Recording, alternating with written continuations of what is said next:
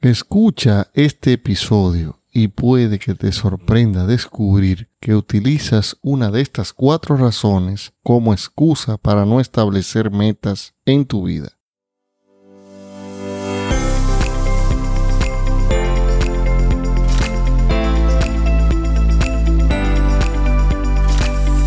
Esto es Cómo despedir a tu jefe, un espacio diferente donde hablaremos con pasión sobre negocios y emprendimientos.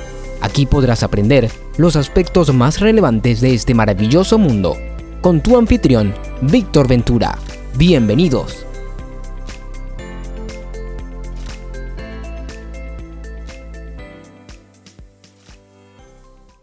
Bienvenido a este podcast. Yo soy Víctor Ventura He fundado varias empresas, he quebrado, me he vuelto a levantar, he aprendido de mis errores y he ayudado a otros a crear negocios y por eso el objetivo de este podcast, ayudarte y orientarte a que pongas tus deseos de emprender en acción y que puedas hacer realidad tu sueño de tener tu propio negocio, con tu esfuerzo y mi orientación. Grabamos desde República Dominicana en la ciudad de Santo Domingo para el mundo. Pero primero, antes de empezar el tema central, escucha la frase de éxito del episodio.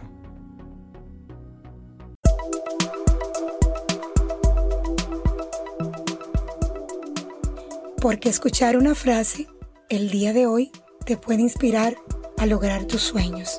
Te presentamos la frase de éxito.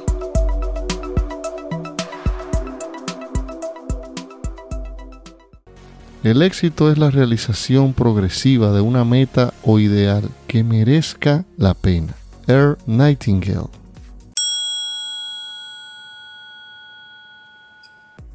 Únete al podcast, es gratis. Lo puedes escuchar cuando quieras y donde quieras. Aquí hay una buena pregunta. Si el establecimiento de objetivos es bueno para los emprendedores, ¿por qué tan pocas personas tienen información clara, escrita, mensurable y limitada en el tiempo para establecer metas por las que trabajar cada día. Este es uno de los grandes misterios de la vida. Creo que hay cuatro razones por las que la gente no establece metas. Deja tu comentario cuando escuches estas cuatro razones si te sientes identificado con alguna. Número uno, los objetivos no son importantes.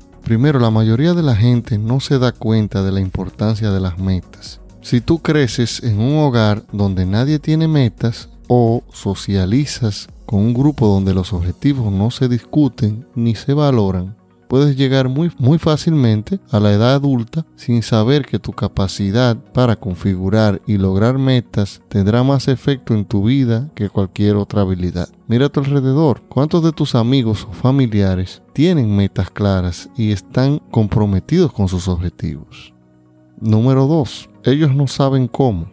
La segunda razón por la que las personas no tienen metas es porque no saben cómo establecerlas, en primer lugar. Y peor aún, muchas personas piensan que ya tienen metas, cuando en realidad lo que tienen es una serie de deseos o sueños como ser feliz o ganar mucho dinero o tener una buena vida familiar. Pero estos no son objetivos en absoluto, son meras fantasías que son común en todos. Sin embargo, un objetivo es algo claramente diferente a un deseo. Un objetivo es claro, escrito y específico. Puede ser descrito rápida y fácilmente a otra persona. Puedes medirlo y sabes cuándo lo has logrado o no.